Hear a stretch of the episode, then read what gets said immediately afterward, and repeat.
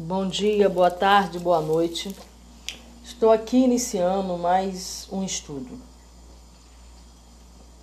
É, hoje vai ser um podcast maior, porque eu vou ler, é um livro que eu vou ler, né, sobre o sincronário maia.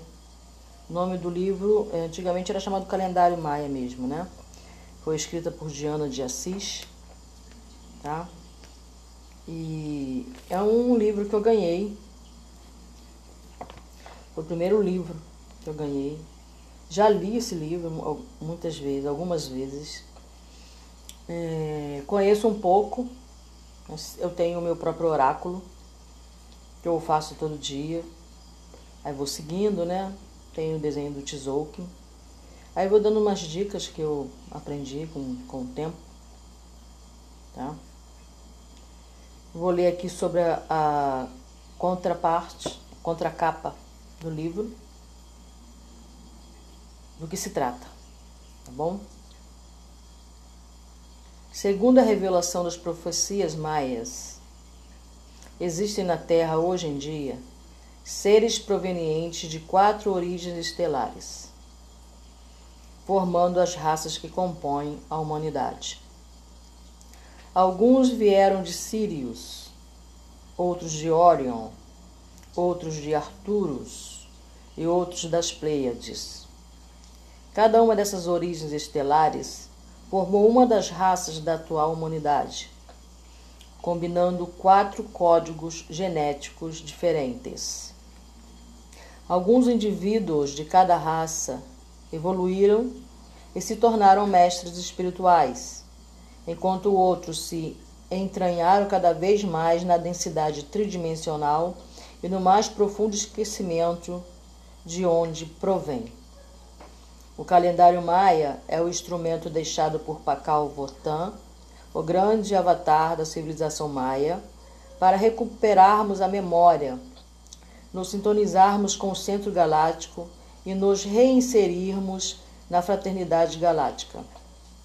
Ao passarmos a usá-lo, podemos começar a sonhar com o mundo ideal da nova era, onde o tempo não mais será reduzido a dinheiro, escravizando a todos, mas desfrutado como prazer e arte.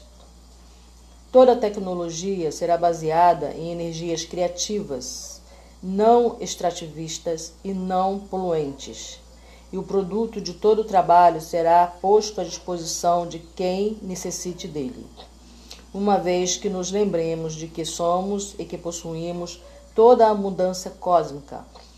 Cada um só tornará, só tomará para si aquilo que lhe for necessário. Dessa forma, cada dom, talento, descoberta ou conhecimento será doado livre e generosamente, sem cobranças. É chegado o momento de cada um de nós resgatar sua memória ancestral e utilizar esse instrumento que nos foi legado por uma das culturas mais complexas e misteriosas desse planeta. O tempo das grandes transformações se aproxima e o calendário maia está à nossa disposição para nos guiar através da transição entre duas etapas de enorme importância para o futuro da humanidade e do próprio planeta Terra. É interessante aqui, né, quando eu li aqui, que ele fala aqui, deixa eu ver. Resgatar sua memória ancestral. Né? Eu sou praticante né, das vivências com o chá da ayahuasca. E também sou praticante do rapé. Né? São duas medicinas trazidas até nós pelos originários ou indígenas, né? sendo que eles usam esta medicina desde pequenos, na sua maioria. Inclusive, agora que eles estão trazendo isso para os, entre aspas, brancos, é, eles mesmos tinham se perdido um pouco dessa vivência e eles mesmos também estão ajudando eles a retomarem né, esta vivência antiga, deixada como legado dos seus ancestrais. O objetivo dessas, é, desse chá, né, principalmente do rapé, é justamente nos reconectar com essa ancestralidade ao qual ela está falando aqui, né? resgatar a nossa memória ancestral. Bom, eu vou dizer o que eu, né, observadora, Rosângela, entendo por ancestralidade. Nós temos a ancestralidade, que são os nossos abuelos e abuelitos, nossos avós e avós, né? Mãe, né? Toda essa, essa é,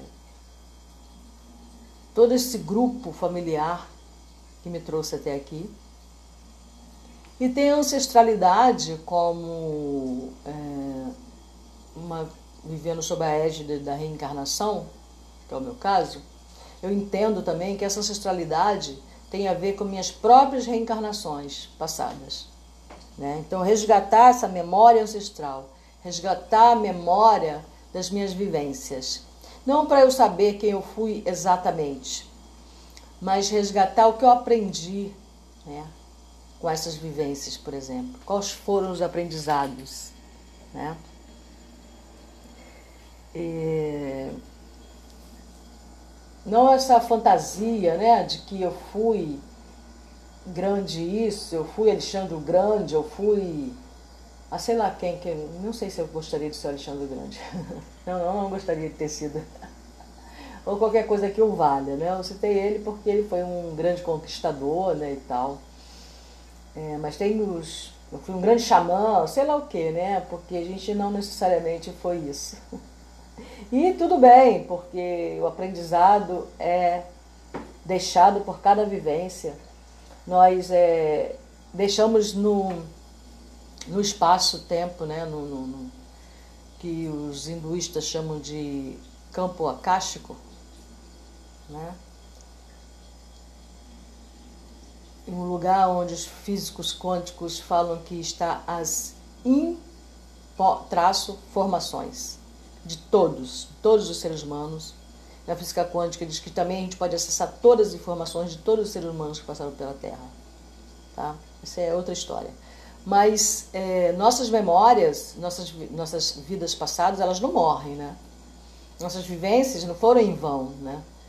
É, o corpo fica, mas a memória da vivência que é expressado, que é mostrado no nosso perispírito, ou na nossa alma, quando ela deixa o corpo, vai conosco, né? O que a gente aprende, o que a gente vive, vai conosco. E eu entendo como memória ancestral a recordação dessas vivências. Quando essa recordação for boa para o presente, né? Para essa pessoa que está vivendo aqui no planeta no momento, né? Esse ser, esse corpo, né? Essa Rosângela. Rosângela para esta encarnação, né? Feminina para esta encarnação. Então é isso. Tá vendo que a, que a leitura vai ser bem longa, né? Estou empolgada. Então vamos falar um pouquinho sobre o livro. São 282 páginas. Tá? Dividido em. Deixa eu ver. Vou botando de uma forma geral. Dividido em 17 capítulos. Tá? Dentro desse livro tem o, o, o livro dos Kins. Então eu vou explicando, né, parte a parte, tá? Conforme eu entendo, sobre a minha visão. Mas existe na internet, principalmente no Instagram e no YouTube também, muita gente falando, explicando sobre esse calendário sincronário maia. Tá? Tem muita gente mesmo, pessoas que já vivenciaram, que tem uma ligação mais forte, que visita locais onde é desenvolvido e trabalhado mesmo, porque é, é uma vivência de, de milhares de pessoas, tá? Não é uma coisa assim pontual aqui, pontual ali. É, é uma vivência. Eu não tenho acesso a esses encontros ainda, tá? Mas eu vou estudando, eu não preciso, é, como eu não tenho recursos, né, financeiros para ficar viajando, né, etc. Eu não vou deixar, não vou me impedir de ter um aprendizado, porque eu não tenho, não posso ir até esses locais, tá? É, como eu falei, no, se vocês procurarem sobre calendário Maia, sincronário Maia no YouTube, tem uma, eu vou colocar no final de, quando eu estiver falando sobre os selos, eu vou colocar uma. Ah, esse negócio guiado. Uma guiança feita pela sementeira, que ela tá no Instagram, eu a sigo no Instagram. Então eu vou colocar uma guiança que é feita por ela, para cada selo, tá? Tem a sementeira. Tem uma menina chamada Brizola também. É, Maiara, Maiara Brizola, muito boa, muito boa.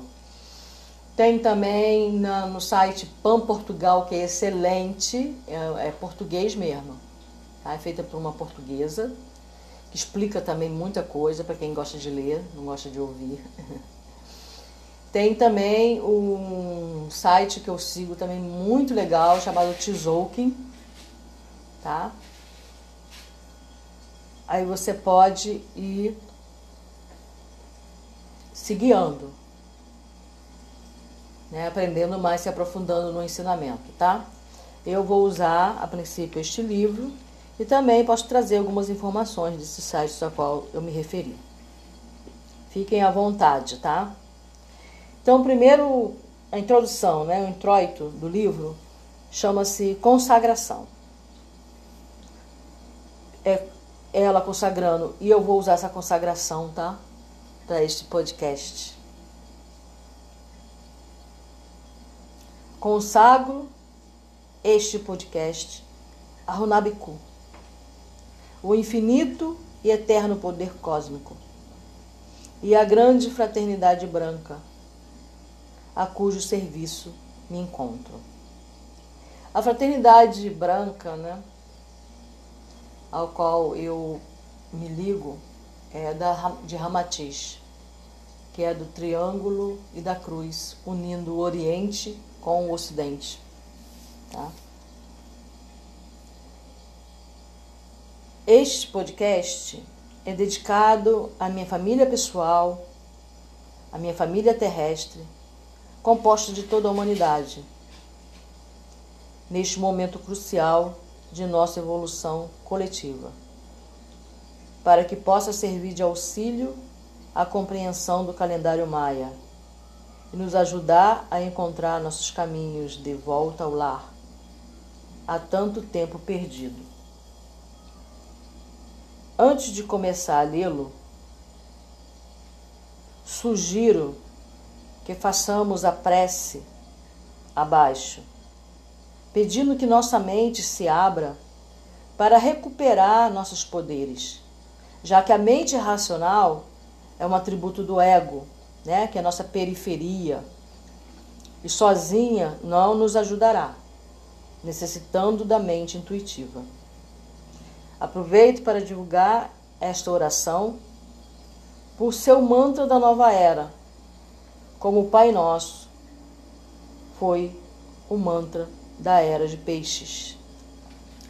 Então, ela aqui está se referindo à grande invocação, que é uma oração que deve ser feita toda vez que a gente vai começar a fazer o estudo, né?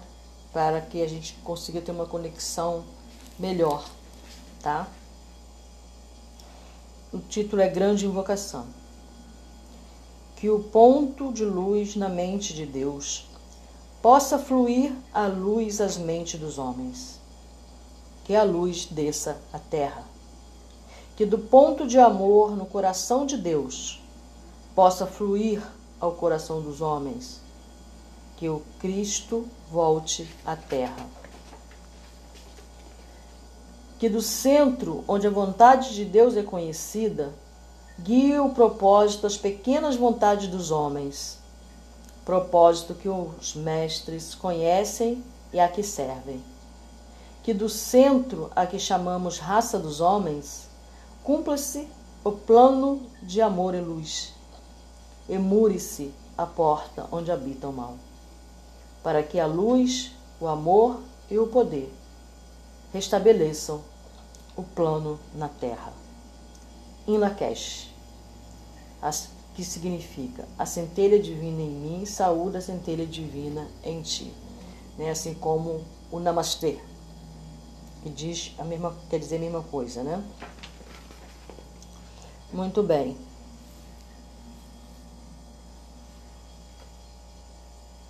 Introdução. Alerta geral. Última chamada. Embarque no calendário Maia rumo à quarta dimensão. Ou perca o trem. Se eu visse esse título e não soubesse do que se trata, pensaria como você deve estar pensando que poderia ser mais uma apelação para vender livros. Não é. Por isso vou lhe contar como se deu minha aproximação com o calendário maia. Né? Aqui é a história da Sônia. Da, desculpa, da Diana de Assis. Tá? Antes de eu começar dela, eu vou falar um pouco da minha, porque é minha piquitita. Eu conheci. Eu estava num, numa van aqui no Rio, né? Eu moro no Rio de Janeiro. Eu peguei uma van ali no Flamengo. E tinha um homem dentro dessa van. Muito engraçado. Que trouxe alegria para a viagem. Aliás, essa era uma característica dele compartilhar a alegria. Ele era um ser humano extremamente alegre, sabe? E ele fazia questão de compartilhar essa alegria em qualquer lugar que ele fosse. Mesmo que uma pessoa olhasse para ele e pensasse, que cara palhaço, sabe? É, ele se vestia até de um modo meio engraçado, porque isso fazia com que as pessoas rissem. E quando você ri, é produzido né, o hormônio serotonina que traz calma e tranquilidade para você. Então ele se arrumava assim propositadamente de uma maneira engraçada. Não que ele se vestisse que nem um palhaço, por exemplo, mas ele botava um tipo de roupa que não era comum você ver no Rio de Janeiro. Então aí isso chamava a atenção das pessoas, né? Algumas pessoas achavam engraçado. Ele com meia até no meio da canela, sabe? Tipo assim. E essa criatura, né? Esse ser maravilhoso, ele que me contactou né? Ele me viu dentro desse, dessa van e ele, segundo ele, né, ele me informou que ele costumava ver a aura das pessoas, né, que é a luz que a gente transmite, né, o tipo de luz que a gente transmitindo, porque a aura ela não é fixa, tá? Ela varia de cores, dependendo do que você esteja pensando, vivendo, né? Trazendo para sua vida. Então essa aura ela pode variar nas cores. E aí ele olhou para mim e viu minha aura vermelha, com tendendo para o rosa ali, entre o rosa e o vermelho. E pela minha aura, aí tá, eu desci do, do, da van e aí ele desceu atrás. E aí, como eu falei lá dentro, enquanto ele estava na van, todo mundo ria, ele, ele, nossa, ele trouxe alegria. Foi a viagem toda foi muito alegre. E aí quando eu saí da van, ele saiu atrás de mim. Doido. ele saiu atrás de mim. E aí ele se apresentou e falou: Você deve ser serpente. Aí eu falei: O que quer dizer isso, né, serpente? E aí ele falou ligeiramente sobre o calendário maia e falou que provavelmente eu seria do selo serpente devido à minha aura vermelha que é a aura do poder vital, a aura do, da sexualidade aflorada, sabe?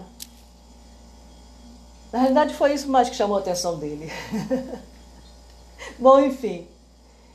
Ele veio conversou comigo e falou, eu vou fazer a sua. Vou, vou, vou descobrir aqui, ele tinha lá todo o livro, todas as coisas que ele poderia fazer para poder encontrar o meu selo através da minha data de nascimento. Aí, pimba, Perfeito. Serpente espectral vermelha. Ele falou, sabia! E aí a gente se tornou amigo, sabe? Amigo, amigo mesmo. E aí ele me apresentou o calendário maia, né? me ensinou algumas coisas, mas eu não segui muito adiante. É um estudo muito longo, muito profundo. É, Usa-se muito tempo, tá? não é uma coisa que você vai entender e aprender de um dia para o outro. E eu só absorvia o que ele vinha me ensinando. E aí eu adquiri esse livro, né, através dele, Calendário Maia de Ana de Assis. E foi assim que eu entrei em contato pela primeira vez com esse conhecimento. De lá para cá eu li algumas vezes, comecei a fazer o que tinha que fazer, como se fosse um jogo, sabe? Um grande jogo, um grande tabuleiro, né? E aí eu parava, ah, tá, ia, vinha, ia, vinha, e parava, ficava um ano sem olhar para calendário maia, sabe? Coisas assim. De uns tempos para cá é que eu tô querendo voltar a esse estudo, me aprofundar mais e fazer o que tem que fazer, deixar de ser preguiçosa. Tá? Então é isso. Vamos à história da Diana.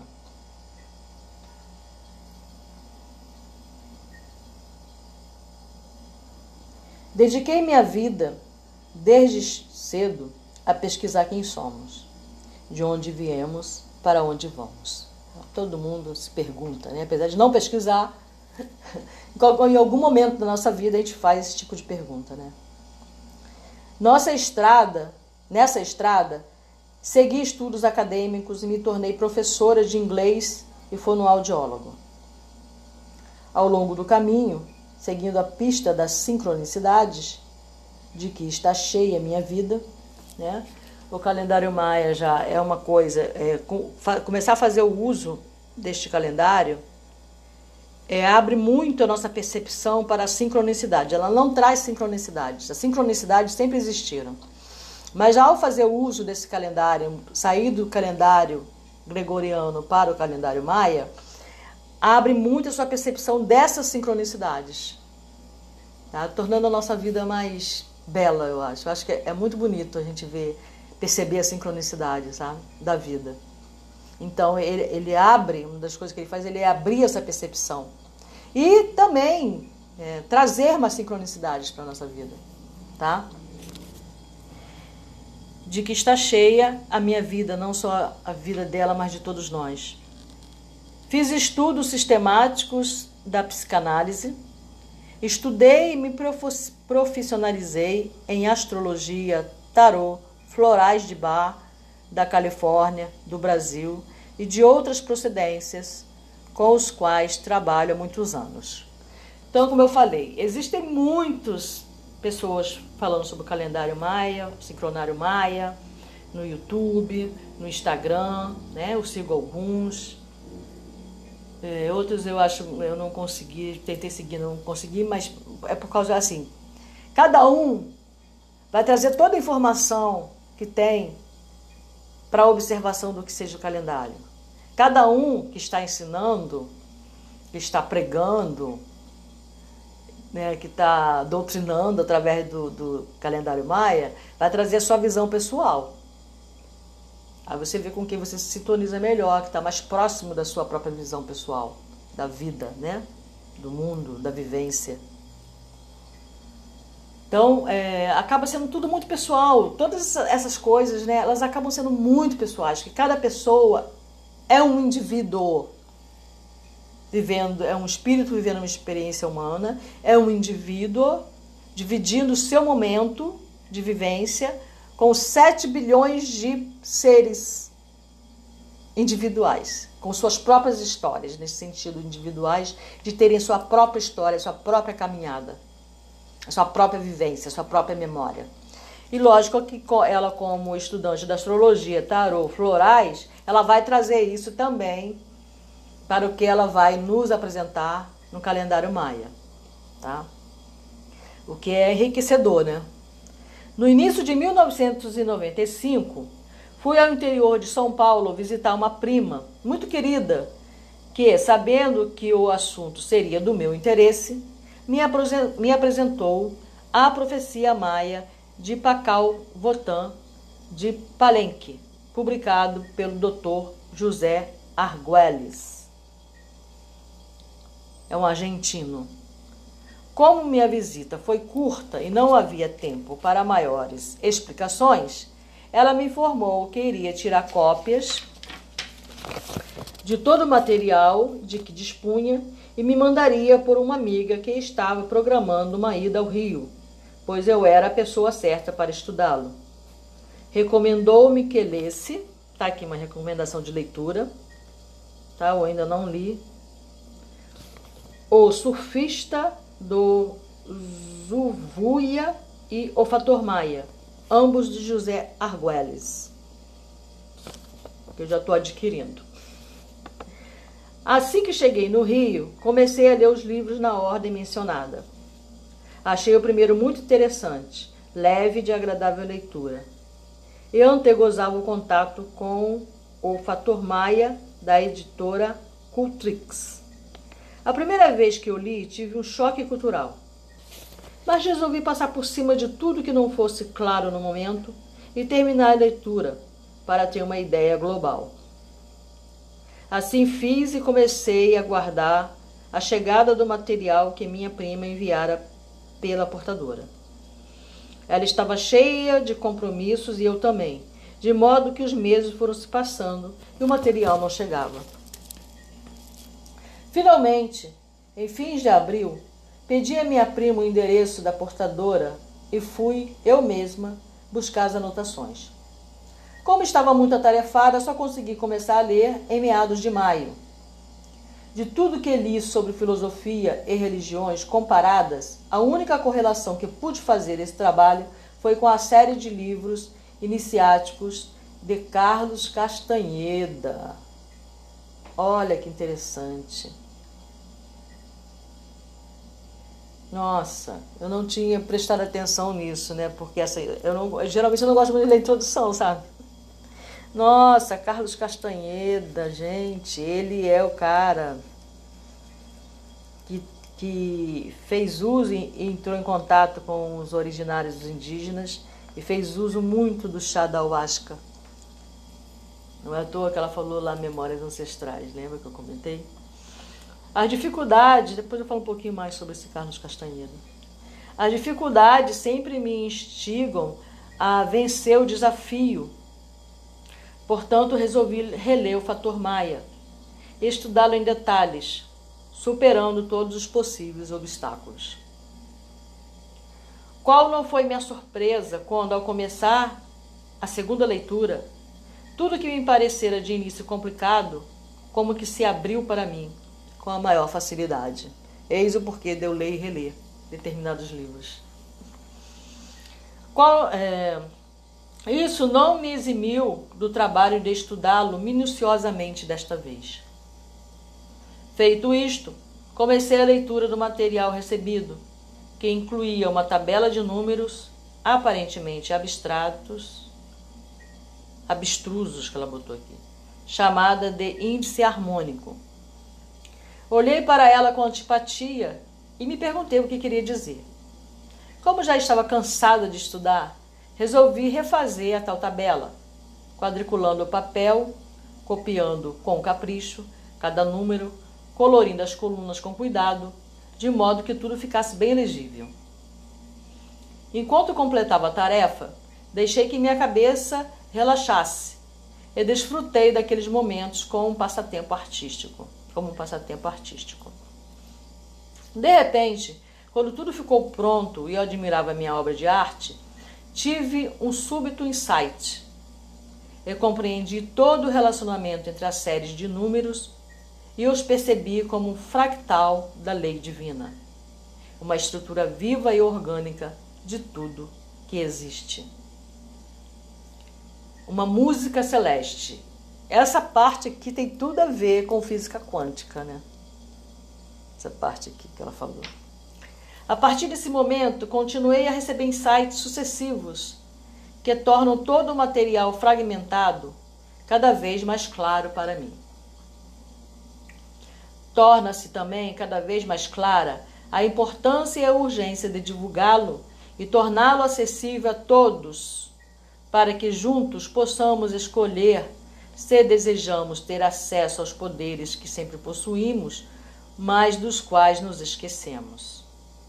A primeira pessoa a quem devo eterna gratidão por ter me apresentado ao calendário é precisamente minha prima Lelena Sandri. Então eu vou agradecer ao Mauro.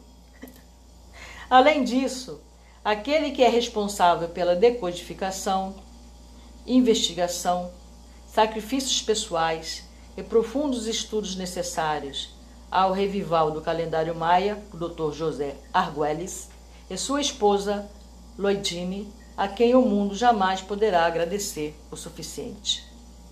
A todos os que dedicaram esforços, traduções, meditação, tempo e generosidade para partilhar seu material escrito sobre o assunto, em especial o professor Ademar Eugênio de Melo, por suas preciosas apostilas, e a Joy Yaxkin, que desde o número 20 da revista Ama Luz, vem publicando artigos sobre o calendário com informações valiosas. Anotem as dicas, tá? E last but not least, minha comovida gratidão ao grupo de estudos maias, formado por Francisca Valeriana Mota, Terezinha Minescal, Holanda, e Raul Zabata, Zabala, que se abriu para me receber, me oferecendo material complementar e generosa e pacientemente ouvindo a leitura dos originais como verdadeiros kings planetários. O calendário é o portal de entrada para a quarta dimensão, que nada mais é do que a recuperação de nossos poderes telepáticos perdidos. O calendário maia é o portal de entrada para. Oh? Desculpa. Convido você a embarcar nessa aventura e reconquistar sua capacidade de ser feliz. De vez em quando eu vou dar uma jateada dessa, tá, gente? Eu, eu me perco nos meus pensamentos. Às vezes eu leio e ao mesmo tempo eu vou pensando ali, vou linkando, aí eu dou uma perdida dessas aí que vocês já viram. Então, quem escreveu foi Diana de Assis. Ela é um umbral galáctico cão espectral branco, 1550. Foi escrita em 19 de julho de 1995 dia 23 da lua cósmica, ano da lua lunar vermelha do calendário maia. Sobre isso aqui a gente vai falar. É, esse, essa parte que ela falou, dia 23 da lua cósmica, ano da lua lunar vermelha do calendário maia. Esse é o calendário maia. Depois a gente vai ver que tem diferenças aí entre sincronário e calendário. Tá? Este é um dos calendários. Tá? Esse, desculpa. Esse especificamente é o calendário. E a gente vai ver também sobre o sincronário, tá? Então, essa é a introdução. É, hoje nós estamos no último dia de uma lua encantada, de uma onda encantada. Amanhã a gente inicia a nova onda encantada. Deixa eu ver aqui de quem. Se eu não, se eu não me engano, é do vento. Que hoje é o último dia da onda encantada. Peraí. Nós estamos na onda encantada. Rapidinho aqui. É... Onda encantada 16, não. Isso. Hoje é o último dia da onda encantada do cão branco, cujo poder do cão é o do coração. Tudo isso vai ser explicado nos podcasts, tá? E hoje nós estamos no vento. E amanhã a gente começa a onda encantada 15 da noite azul, poder da abundância, da abundância. Por isso eu vou é, fazer agora, eu vou interromper esse, tá? Vou terminar esse e vou começar o capítulo 2 Deixa eu ver aqui. Não, vou começar o capítulo 1. Eu estava lendo a introdução, tá? E depois o capítulo 2, 3, 4, 5, 6. No 6 é que a gente vai é, começar mesmo, né? Falar sobre o calendário em si. Tá no capítulo 6. Tá? É, então eu vou hoje ler o capítulo 1. Na realidade é muita coisa para ler que eu gostaria de já começar a falar sobre a onda encantada. Mas não, não vai dar para eu falar sobre a onda encantada. Eu vou começar na onda encantada, que é sempre bom a gente ter, começar qualquer coisa mesmo no primeiro dia da onda encantada, que decorre em 13 dias, tá? Mas eu vou fazer aqui, porque se a gente ficar esperando, eu vou fazer essas leituras e eu vou começar explicando pelo primeiro Kim. Tá? Depois eu vou explicando o primeiro Kim, segundo, terceiro, por aí vai. Tá? Então hoje como dia 13 de uma onda encantada, ela está fazendo. Ela faz uma espiral, né? E nesse espiral ela já está se ligando ao Kim da noite, né? Que começa amanhã nessa onda. É uma onda se ligando a outra. Então o 13, né? O, a posição 13 desse grande espiral está se ligando, ele está ali se ligando à próxima onda encantada de amanhã, que é a onda encantada da noite magnética azul. Essa onda encantada, ela traz o poder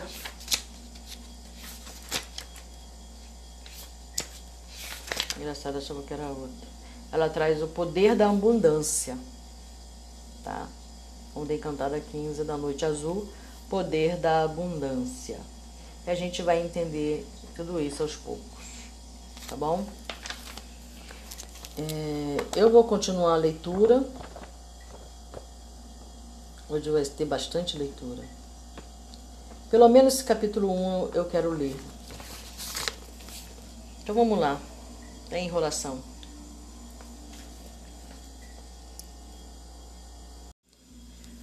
Bom, dando seguimento à leitura, Vamos para o capítulo 1. Né? Nossas origens estelares. O que vou relatar agora, continua Diana, é fruto de canalização. Tá, vamos lá. O que é uma canalização? Todos nós somos canais. Tá? A Diana, ela é cão espectral branco. Vamos ver se ela é um canal mesmo no sentido do Kim dela. Cão espectral branco, Kim 50.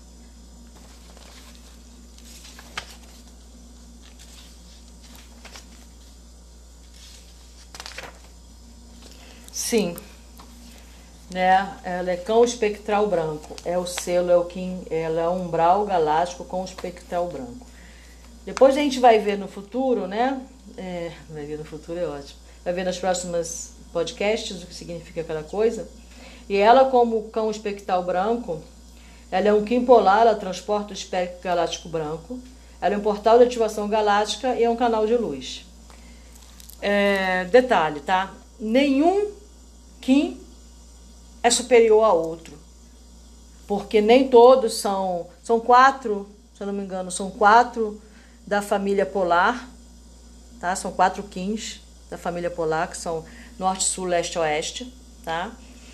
Quanto maior é, a sua é, maior responsabilidade você tem, tá? Não é porque é melhor. Ah, eu sou cão branco, nossa, eu sou um Kim polar. O que, que isso significa? Oh, eu sou melhor do que os outros. Não, não é nada disso significa que tem uma responsabilidade maior, uma responsabilidade kármica maior. É só isso. Tá? É porque tem outra que nem todos, por exemplo, aqui, tem um humano, é tom cósmico da vontade, ganha o poder da inteligência, ponto. Entendeu? E tem outros que são, né? Tem uma águia espectral, também, geralmente o tom espectral, é, que carrega o, essa responsabilidade de ser um Kim polar. Cada um numa cor, são quatro cores, tá? Então, esse cão branco, na cor, transporta o espectro galáctico branco. A serpente espectral vermelha transporta o espectro galáctico vermelho. E a águia azul espectral transporta o espectro galáctico azul. O amarelo eu não me lembro bem, se não me engano é o Sol. Bom, enfim, espectral. Depois a gente vai ver tudo o que significa isso, para quem não sabe, que está começando agora, tá? Do zero. Então vamos lá. Então, o que eu vou relatar agora é fruto de canalização.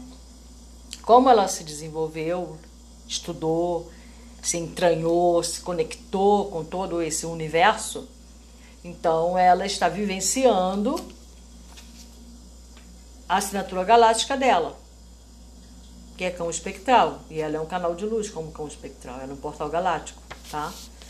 Então, é fruto de canalização que ela fez através do cão, tá? Preparada por muita pesquisa anterior. Então, vamos valorizar esse aprendizado, esse conhecimento, essa leitura, né? Trazido por Diana. Cão, trazida pelo cão branco espectral.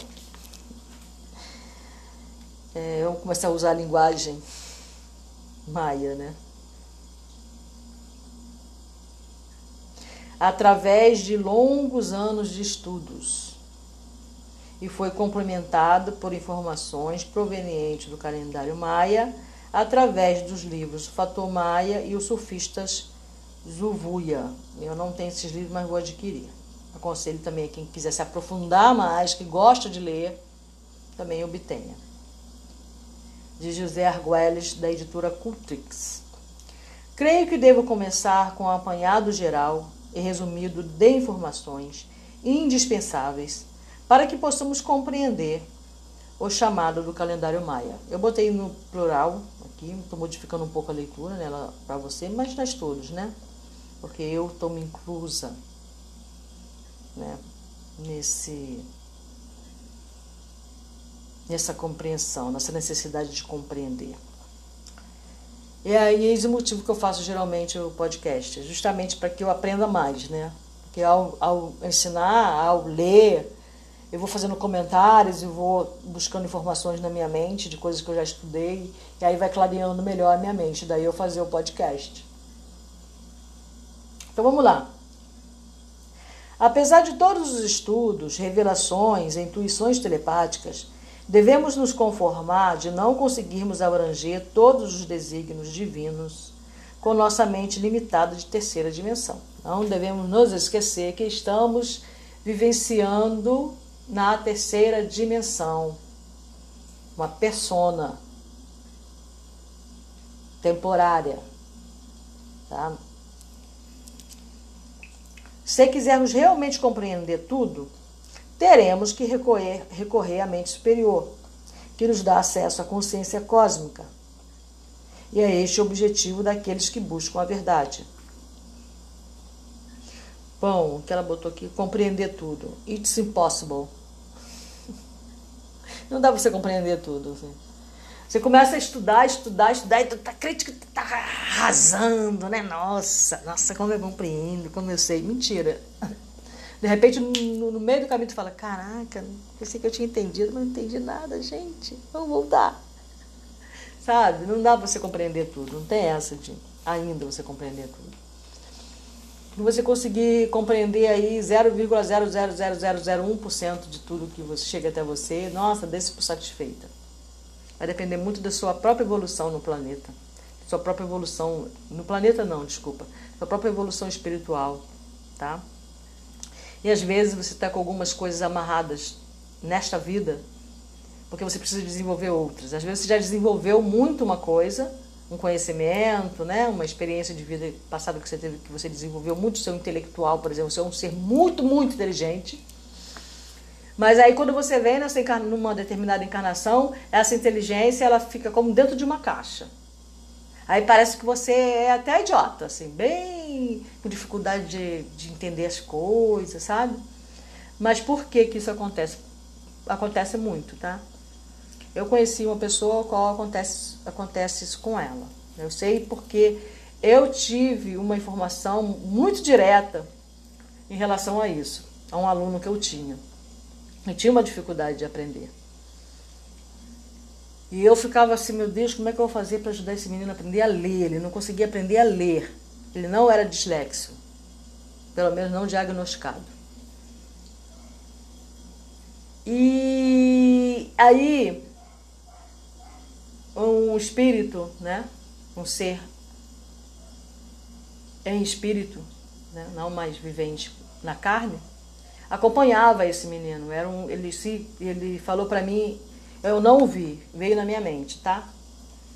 Ele falou para mim que ele era um espírito familiar daquele menino. E aí ele falou para mim que aquele menino era extrema, era um espírito extremamente inteligente. Muito, muito inteligente. E só que a inteligência dele é, veio limitada desta vez, porque ele desenvolveu-se intelectualmente extremamente, mas esqueceu de desenvolver a humildade. A humildade dele não era muito desenvolvida.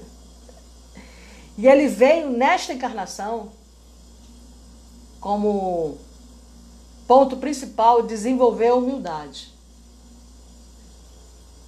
Então o intelectual dele foi guardado. Apesar de que não tem como isso não vir à tona no sentido de que ele era um menino muito esperto. Muito esperto. Eu achava ele muito esperto. Ele só não aprendia intelectualmente, entendeu? Era difícil para ele aprender as coisas assim, intelectuais, que eu falo a nível de estudo, tá? Mas ele por si mesmo, ele era um menino de sete anos, muito independente, né? Bem característico de, de pessoas inteligentes. E muito esperto aquele moleque, nossa molequinho danado. Muito vivo. Mas não conseguia aprender a ler, escrever. É, tinha dificuldade no estudo. Tá? Era só essa parte. Mas que ele veio para desenvolver a humildade. Mas a inteligência que ele desenvolveu está lá, guardadinha. Talvez conforme ele for desenvolvendo a humildade dele, for crescendo, ele vai conseguir acessar essa memória dele. Tá? Então, por isso que eu digo que não é só no caso dele, né? É um caso da maioria. Né? Cada um tem veio para esta encarnação por um motivo específico, né? Então, não tem como a gente compreender tudo, tá? O que sabemos é que a criação se dá sempre que Deus medita e sente vontade de se manifestar inspirando e desenvolvendo seu pensamento criativo, também chamado verbo, e materializando sua inspiração durante o movimento de exalação de seu hálito. Assim são criados os universos, com todos os seus menores detalhes. Ao inspirar, tudo que foi criado retorna à fonte original, até que outro movimento de expiração recomece o processo de manifestação. Isso é o que os hindus chamam de a dança de Shiva, manifestando os eternos ciclos de criação e destruição. Também sabemos que fomos criados à imagem e semelhança de Deus. Bom, aí há controvérsias no sentido de uma frase tão pontual, né, vindo da Bíblia, né? Mas vamos lá. Porque eu estou lendo, admiro, amo esse trabalho, mas eu não preciso concordar com tudo e às vezes eu posso não concordar porque eu não estou compreendendo, tá? Eu vou falar sobre isso também, quando concordo, quando não, aí fica a critério de vocês. Isso não significa como um corpo de terceira dimensão, como a cabeça, um tronco, a água. Ela vem explicando, ó. Dois braços e duas pernas, mas como uma centelha divina. Perfeito, né? Nós é, temos, somos uma centelha divina. Nós temos a essência divina. Todos nós somos seres divinos. Não interessa o que a gente faça aqui. Interessa como a gente se comporta nessa vivência humana. Né? Todos nós temos essência divina. Só que não é, é explícita. Né? É imanente. Tá? E o objetivo é justamente a gente passar a expressar essa essência divina. Quando a gente estiver expressando essa essência divina, a gente não vai estar no planeta. A gente vai estar em outro local, não aqui. Já está em outra dimensão. Tá? Quando você começar a expressar essa essência divina na forma como ela é. Tá? Se identificar e se tornar um com o Criador. Isso não é para agora. Mas a gente tenta, a gente vai aos pouquinhos, um pouquinho aqui, um conhecimento ali. A gente vai, a gente consegue. É, esse é o objetivo, né? No final das contas. Da própria existência em si. Aí ela fala aqui, ó. Somos uma partícula da luz divina. Todos, sem exceção.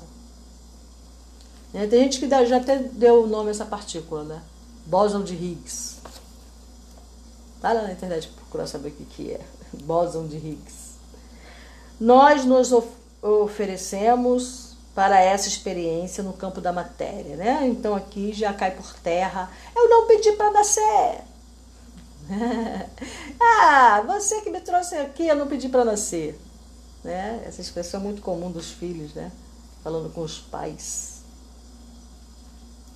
E começamos a criar veículos apropriados para nos manifestarmos na Terra ou em outros planetas. Então, nós nos oferecemos para essa experiência no campo da matéria. E começamos a criar. Quem começou a criar? Nós mesmos. Nós mesmos somos co-criadores. É isso que significa ser co-criador. Eu nasci agora como Rosângela para harmonizar-me com um ato de um passado, de uma outra vivência, em que eu desarmonizei, criei inimizade, criei sofrimento, criei dor com as minhas atitudes, trabalhando com o ego. E agora eu estou nessa encarnação para me reorganizar, para harmonizar, para recomeçar, para me reencontrar daquele momento em que eu vivi. E aí eu mesma, como espírito, é que crio a condição para o que eu estou vivendo agora. Então é tudo de inteira responsabilidade do indivíduo. Tudo que ali acontece é de inteira responsabilidade dele. Quando chega aqui, esquece, né? Mas tudo bem. Vamos continuar. Então, e começamos a criar veículos apropriados para nos manifestarmos na Terra e em outros planetas. Então, esse corpo que vos fala é um veículo manifestado do meu eu superior, eu sei que é um pouquinho é, difícil de entender, né? De, de, de, de, absorver até a informação, né? É estranho para quem está ouvindo pela primeira vez ou para quem não, não estuda nada de coisa espiritual. Não espera encontrar esse tipo de informação ao estudar o calendário maia, por exemplo, sei lá, né? o que, que espera. Fica meio difícil de, de absorver essa informação, né? Primeiro vamos meditar sobre ela, pensar, reescutar, procurar aí o fator Maia para entender melhor, sei lá. Bom, vamos lá. Você que sabe. Viemos aqui na Terra, nesse planeta, nessa terceira dimensão, decifrar o enigma causal e aprender a lidar com a sombra. Isso vem da, da pesquisa dela, do estudo dela com o Carlos Castanheda, tá? Transmutar a negatividade e reconciliar os opostos. No mundo de dualidades aparentes, né, ilusória, obedecendo ao grande plano. Decifrar o enigma causal e aprender a lidar com a sombra. Isso é muito falado, né, para quem está é, tá aí na, no caminho da, da ayahuasca, do rapé, né, que participa dessas cerimônias. Esse assunto é muito trazido, está tá sendo muito trazido à, à tona, né? Aceitar a sombra, aprender a lidar com a sombra, não rejeitá-la como sua inimiga, fingir que não tem sombra, que é só luz, sabe? Coisas desse tipo. Transmutar, né? Entender a sombra, conversar com ela, que são sentimentos negativos na realidade, né? Que produzem coisas negativas.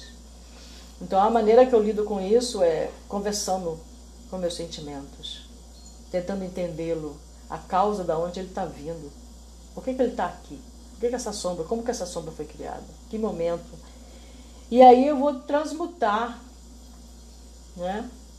Porque na no universo nada se perde, né? Tudo é energia, né? Então você pode transmutar, você pode transformar. Essa é a verdadeira alquimia. Né? alquimia não é transformar cobre em ouro, né? É se transformar, né? É transformar a sua sombra, transmutá-la, né? Se a sua sombra é uma dor profunda, você pode transmutá-la em amor, né? Você pode modificá-la, compreendê-la. Ela serviu, ela está servindo a um papel na tua vida agradeça e a transmuta. Né? E reconciliar-se né, com os opostos, reconciliar-se com aqueles a quem você feriu. Né? Reconcilia-te, né? fala Jesus, né? aqui e agora. Né? E é uma graça divina você encontrar uma pessoa com a qual você foi inimigo em outra encarnação. E você poder se reconciliar com ela aqui. Ela foi colocada no seu caminho para que vocês se reconciliem, para vocês se aceitarem. Tá? É uma coisa, é isso que ela está dizendo, eu acho. Sobre o meu ponto de vista, né? Da interpretação do que ela está falando, tá? O objetivo desse planejamento era tornar acessível a todo o universo know-how obtido aqui. Conhecimento, né, em inglês. A proporção que fomos, que formos, que fomos, a proporção que fomos nos habituando aos corpos físicos, né? Com o passar das eras, nossos invólucros materiais foram se tornando mais densos. E a memória de nossa origem foi se enfraquecendo à medida que o ego se fortalecia. Então, nós tivemos a nossa primeira encarnação, depois a segunda, terceira, quarta, quinta, e aí por aí foi. Né? E quanto mais você vem reencarnando, é, segundo a visão aqui que ela colocou, pelo que eu entendi, você vai se tornando mais denso, porque você vai se tornando mais identificado com o ego, mais identificado com a terceira dimensão. E não é esse o objetivo, né? na realidade.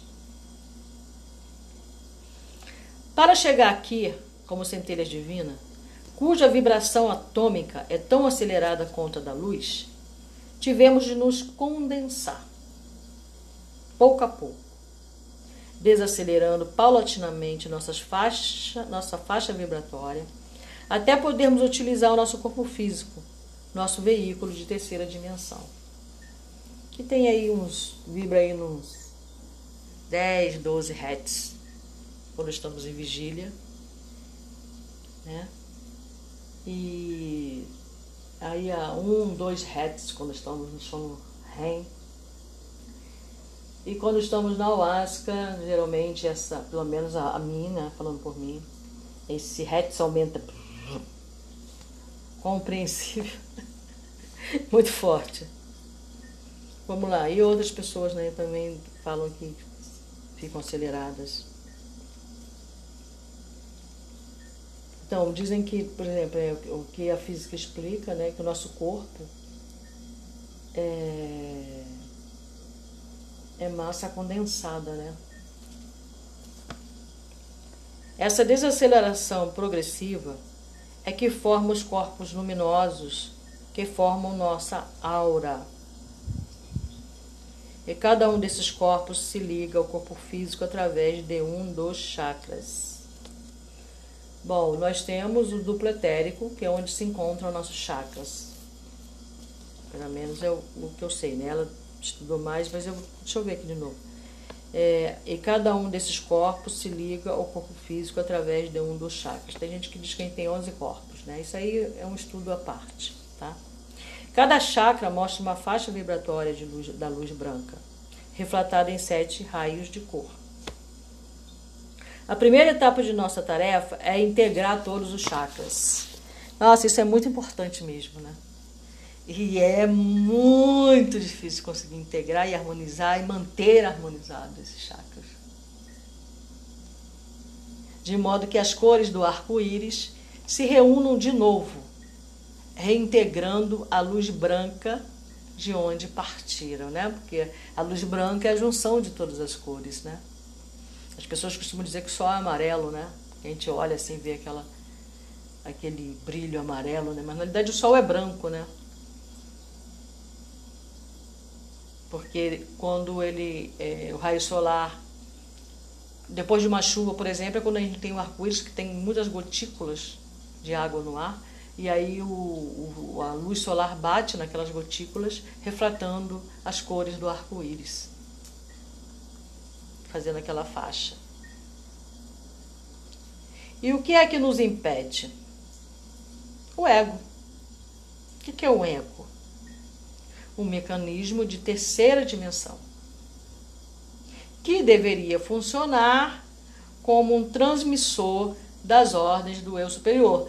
No ego vem todas as informações do que a gente tem que fazer. Entendeu? Que na realidade é a nossa própria persona, né? Nossa própria personalidade, né? Por isso que a gente não pode rejeitar o ego, querer destruir o ego. Eu vou querer destruir o ego, eu estou querendo me destruir. Entendeu? Porque eu sou o próprio ego. Meu corpo, minha persona, Rosângela é o próprio ego. Tá? Nesse sentido, não tem como querer destruir o ego. Eu tenho que fazer o ego compreender, eu tenho que compreender, né? Que eu sou uma transmissora das ordens do eu. Esse ego, essa persona, né? Ele é que vai é, transmitindo. É como a pessoa que encontra a sua, a sua função na Terra, a sua, sua missão, como queira chamar, entendeu? Mas que com o tempo foi se tornando cada vez mais imbuído da ilusão de separatividade. Né? do medo da solidão, do desejo do poder, de crenças autolimitadoras, de valores autocentrados e do medo da morte, pois sabe, sabe que não será mais necessária no nível da quarta dimensão. Esse aqui, o medo da morte é impressionante, né? Eu estava conversando sobre isso ontem. Como que o ser humano tem medo da morte, né, gente? Como se a morte fosse um castigo, né? Muitos, muitos, muitos seres humanos veem a morte como um castigo. Principalmente quando perde seu. É, porque perde o ente querido, aquela pessoa que queria que ficasse eternamente ali do lado dela, que fosse o ser eterno, né? Coitada, né? Viver sobre a, a força telúrica do planeta. Nossa, não, você não quer viver sobre a força telúrica do, do planeta durante 200 anos, não quer. Sabe aquelas bruxas? Sabe a imagem da bruxa? Nariz pontudo, dedos longos e compridos, orelha comprida, né? Sabe? Corcunda. Então, aquilo é o que acontece com pessoas que vivem 200 anos. Nós estamos sob a lei da gravidade, né? E aquilo é que é a força telúrica do planeta. Por isso que a gente fica, quando fica velho, fica envergado muitas pessoas, né? Fica torto, fica envergada é, a pele, é, a gordura, né? A, a, parte muscular da gente vai, vai ficando flácida porque está sendo puxada pela gravidade para o centro da Terra, sabe? É, quanto mais anos a gente passa aqui, mais a gente vai ficando com aquela aparência de bruxa, sabe? Entendeu? Imagina, você quer que tua mãe, teu pai, teu filho, viva você, viva eternamente no planeta vai viver naquela condição, amigo. E também é, é puxado também os órgãos internos, né? todo o corpo, né? Vai sofrendo a ação telúrica do planeta. Então é sábio vivermos 80, 90 anos, o que já é muito para umas pessoas, e viver até 60 anos. Né? Tudo tem um porquê, tudo tem uma sabedoria, né? Mas aí a gente tem esse medo por causa do egoísmo, creio eu, né? Desculpa se eu estou ofendendo alguém falando isso, mas muitas vezes a gente é movido pelo egoísmo de querer que a pessoa fique ali do nosso lado, porque a gente não quer sofrer a dor da perda. A gente não quer sofrer a dor da ausência.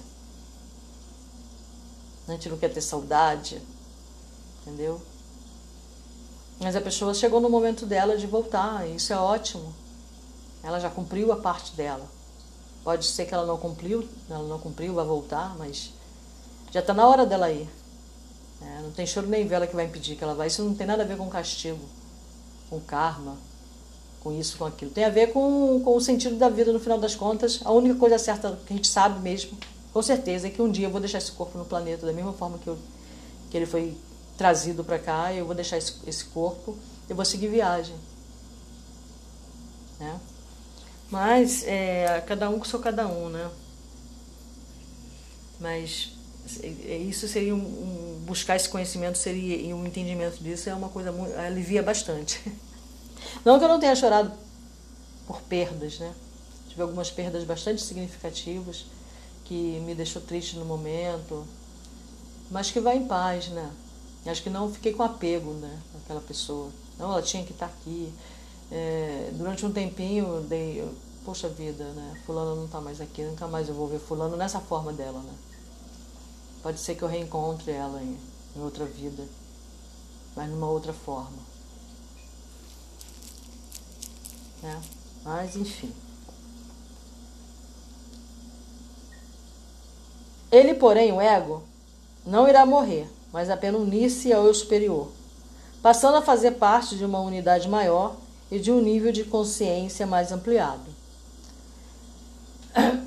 Bom, ela está falando aí ego, eu creio que seria o que a gente chama também de perispírito, né? De alma. Que é, é, é um estudo também psicológico, né? Estudo da psicologia, Jung, né? essas coisas que explica sobre o ego, né? bastante livro que explica sobre o ego. Tem um livro do Osho chamado Ego, o Ego, que vale a pena dar uma estudada também. Mas vamos voltar ao calendário maia.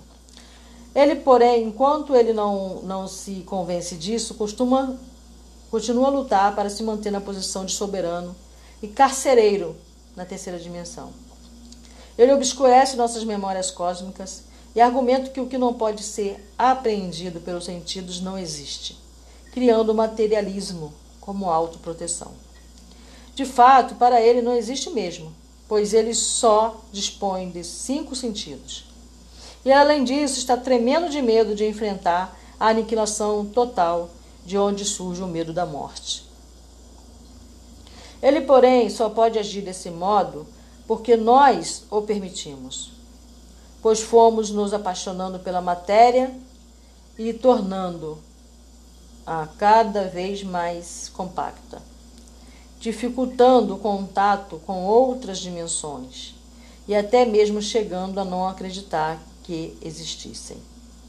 Esse processo ocorreu pela contínua desobediência à lei divina, à lei do amor, que nos aprisiona na ilusão da separatividade pela falta de sintonia com a luz. Esquecidos de quem somos, instalou-se em nós uma tremenda insegurança emocional pela perda do sentido da vida, fazendo com que procurássemos nossa segurança através do poder e do controle dos demais. Como nos esquecemos de que somos iguais, centelhas divinas, quins ou ólons, emanados do Pai, começamos a nos sentir inferiores e a precisar provar aos outros e a nós mesmos que somos mais que eles. A profecia do calendário maia nos avisa de que está na hora de submeter o ego e recuperar a memória e os poderes mentais e espirituais perdidos ao longo do tempo. Está na hora de começarmos a valorizar mais nossas semelhanças e pontos em comum do que nossas diferenças, seja de raça, crença, escolha sexual, idade, valores ou seja o que for. Quando estudamos o calendário maia como um fractal do universo, observamos que Deus provê uma análise combinatória que envolve tantos elementos para que cada indivíduo, humano ou não, de uma raça, seja o que o nome diz, um ser único e indivisível. Somos, uma, somos como folhas de uma mesma árvore. Todos temos a mesma natureza básica. No entanto, como nós, cada uma apresenta uma característica que a diferencia das outras, daí a individualidade, né? Eu estava referindo. Porém, do mesmo modo como essa análise combinatória nos torna únicos, também cria entre nós tantos pontos em comum que nos atrai uns para os outros, formando famílias e outros grupos maiores, no sentido de não perdermos a noção da unidade na multiplicidade simplicidade. Embora todos sejamos centelhas divinas, cada um de nós está sendo estimulado a expressar e oferecer ao mundo, para ser partilhado com os outros, o talento único e especial que somente nós possuímos. Da mesma forma, tudo está ligado e vive dentro de uma teia de energia que nos liga tudo o que há no universo e liga tudo a cada um de nós. Essa teia de luz é Deus. E os tons e selos maias mostram o teor de Deus. O tear de Deus, desculpa. Ai, Deus, que horror. Vamos lá. Essa teia de luz é Deus. E os tons e selos maias mostram o tear de Deus. Um fractal de como esse tecido sagrado se manifesta. O calendário maia ratifica os conhecimentos das várias escolas iniciáticas da Índia, da China, do Japão, do Egito, da Cabala, etc., acrescentando-lhes alguns detalhes e esclarecendo outros.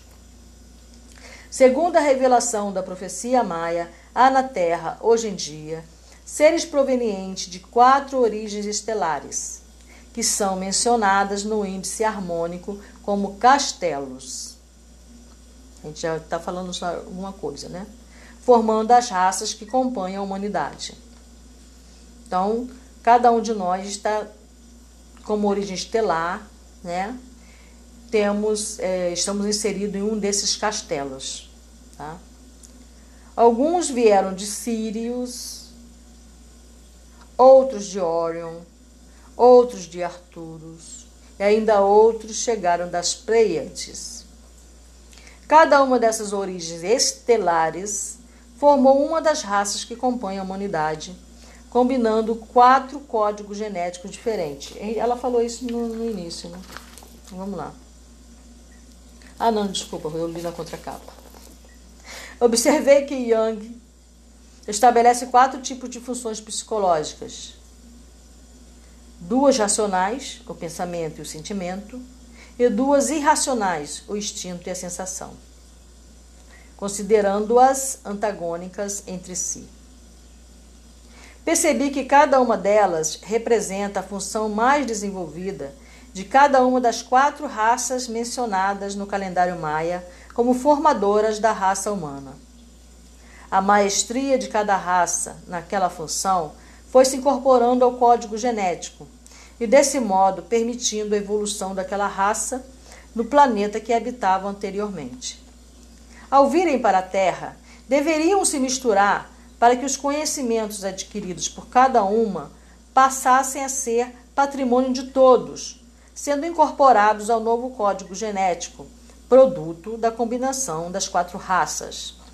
Até conseguirmos essa meta, Cada indivíduo se sente mais à vontade expressando uma das quatro funções.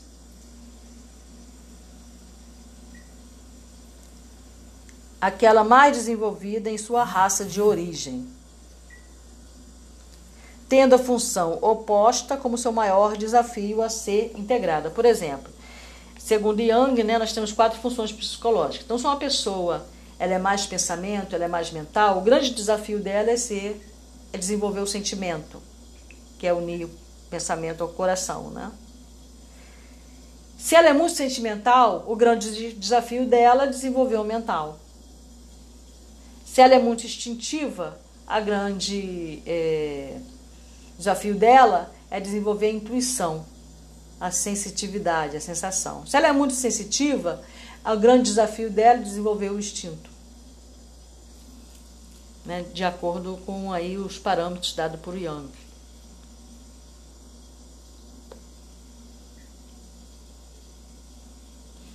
Né? Então, você sente muita vontade é, sendo mais mental, sente muita vontade sendo mais sentimental.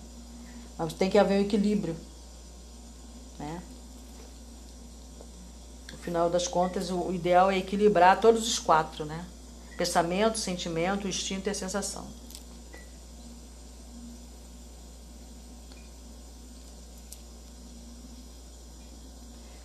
Tendo a função oposta, seu maior desafio é ser integrado e usando as outras duas como auxiliares. Apesar de Young ter colocado como opostas duas funções racionais, o pensamento e o sentimento, e as duas funções irracionais, a sensação e a intuição, que no caso aqui ela botou sensação e intuição, seria o instinto e a sensação, em que pese a irrestrita admiração Quenuto, por seu gênio intuitivo, deu argumentar que se ambas pertencem a uma família, seja racional ou irracional, não são assim tão antagônicas, senão diferentes, pois têm um traço em comum: serem ambas racionais ou ambas irracionais. É, faz sentido total, né? Se pertence a, as duas irracionais, ele colocou como antagônica, né, o, o instinto e a sensação. Mas na realidade acho que deveria ser é, pensamento instinto, não, sensação e pensamento, sentimento e instinto, como antagônico. Acho que seria por aí, né? Que aí é o racional e o irracional, né? Então o pensamento é racional, botando como primeiro, né? O instinto é irracional, então ambos seriam opostos. O sentimento é racional e a sensação é irracional. Peço licença, então, baseada na organização das famílias de cores dos selos maias, para considerar, ela botou aqui, que a razão é antagônica à intuição. Né? Vamos ver aqui. Porque lá ela botou pensamento, sentimento, instinto e sensação. A intuição, deixa eu ver o que ela botou aqui. A intuição ela está chamando de instinto, né? Ela botou, ela substituiu o instinto por intuição, tá? E o sentimento, a sensação. Né? Isso. Sentimento, a sensação. Pensamento, a intuição ou o instinto, como ela colocou anteriormente. Devo esclarecer que uma família de selos maias se compõe sempre de quatro selos. Tá? Uma de cada cor. Então ela começa pelo vermelho, porque o vermelho ele está no leste, ele é o que inicia, então ela já começou pelo vermelho. O vermelho corresponde ao sentimento. Então, o vermelho já começa na colocação psicológica racional. Sentimento. São as pessoas do selo vermelho. O branco está no pensamento, também racional. Então começa com dois racionais, o vermelho, né, que trabalha mais o o pensamento, o sentimento, desculpa, e o branco, que trabalha mais o pensamento. As pessoas do selo branco. As pessoas do selo azul trabalham mais, usam mais a sensação. Então você vê que como sensação, ela botou aqui é sentimento, a sensação. Então o azul por isso, depois a gente vai ver esse estudo, é bom a gente já anotar isso, que no, no oráculo em si, o azul ele é antagônico, ele é um antípoda do vermelho. Por quê? Porque o vermelho trabalha muito com o sentimento. E o grande desafio dele é trabalhar a sensação, o irracional dele, que é a sensação. Entendeu? Porque o, o antípoda, a gente vai ver da, mais para frente, e o selo antípoda é o teu desafio. Então isso é muito importante já começar a prestar atenção, né? anota esse detalhe. Tá? O amarelo trabalha muito com a intuição. Então o amarelo ele é uma mente mais é, irracional. Os do selo amarelo. Tá? E aí, o amarelo terá como antípoda o branco, que trabalha com o pensamento. Beleza? Deu para entender, né? Ela coloca aqui exatamente o que eu já falei, né? É, o branco se oporá ao amarelo e o azul ao vermelho, que seriam os antípodas, que são um desafiando o outro, né? Quem é azul, que é o, o, o que é, planetário dele, né, a expressão planetária dele é azul, ele vai ter como antípoda o, algum selo na cor vermelha. E ambos trabalhando junto para crescerem, né? São antagônicos, então só um, um desafia o outro. Tá? Nosso maior desafio individual e coletivo é integrar a função antagônica. Por exemplo, eu sou vermelho, eu sou serpente espectral vermelha. Eu tenho que me integrar com uma águia espectral azul. e a águia espectral azul se integrar com a serpente espectral vermelha.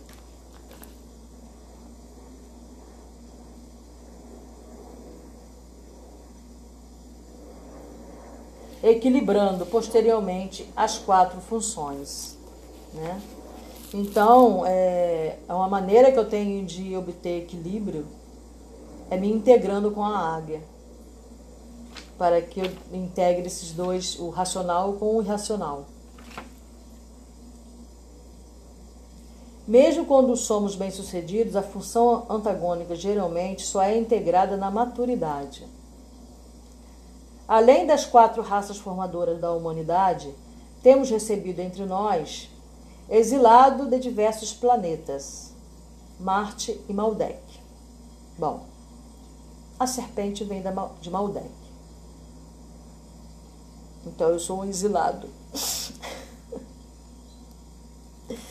que hoje forma um cinturão de asteroides. Né? O Maldek foi um planeta, né, tal qual a Terra, que foi destruído pelos seus moradores. Depois ele se transformou no cinturão de asteroides e que foi destruído por seus próprios habitantes, né, o Maldek. Habituar a habitantes pelo abuso da sensação.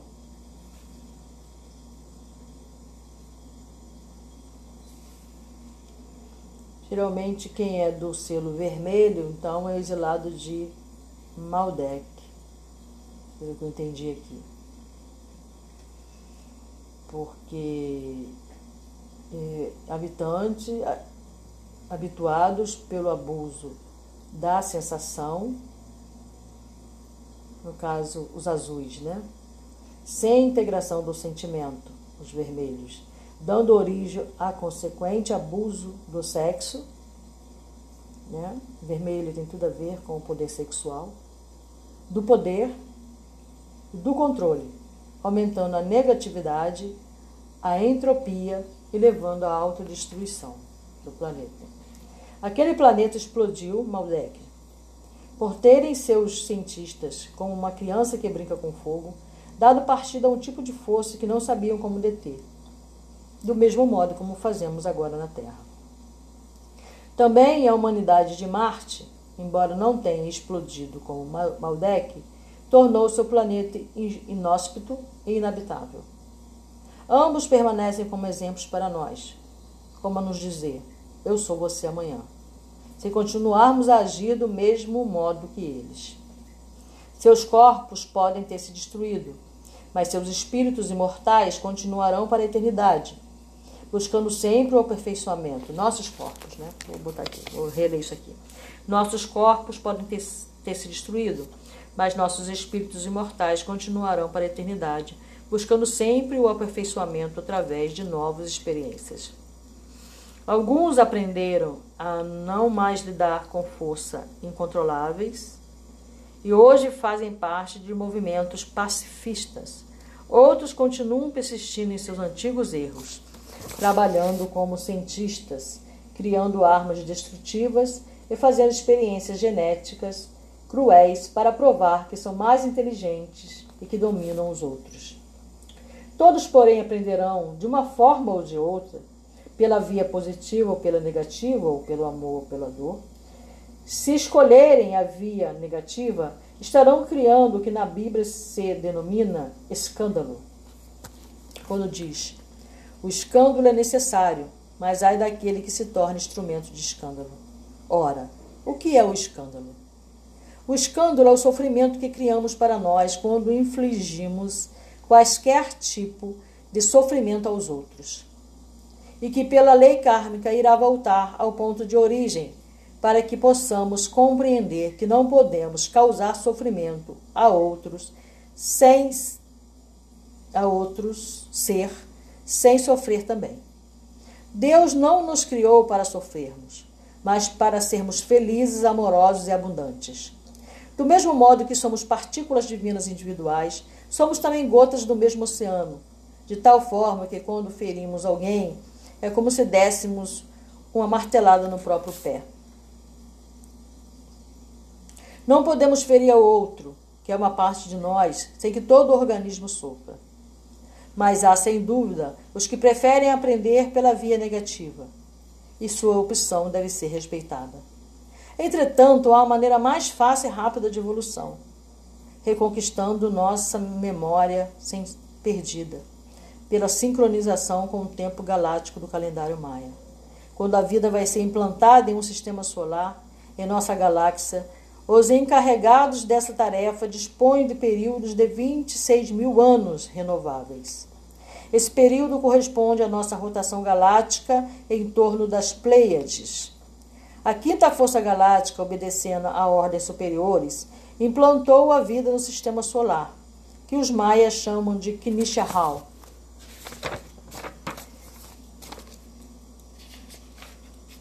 Bom, vamos lá, vamos terminar. Anexa ao livro, você encontrará uma tabela de números. Bom, eu vou terminar aqui e amanhã eu continuo. É muita leitura, né? Acho que já tem bastante informação, acho que deu para entender. Né? Tem coisas aqui que eu vou anotar. Eu vou adquirir esse livro, que já era para ter adquirido há muito tempo, o Fator Maia, né? para compreender melhor. Eu tenho ultimamente trabalhado bastante com o meu oráculo, na própria cerimônia da Ayahuasca. Né? Cada um tem o que a gente pode chamar de mantra né? Cada um que em planetário tem o seu próprio mantra. Né? No meu caso, eu sou serpente espectral, então a minha colocação é décima primeiro dentro da onda encantada da águia. Eu sentiu o desafio? Então é isso. Amanhã eu vou ler, eu, todos os dias eu vou ler, né? até ir diminuindo o tempo, o espaço entre uma leitura e outra, tá? Então até amanhã. É quando a gente começa a onda encantada da noite azul, poder da abundância. Tá? Então, Ilakesh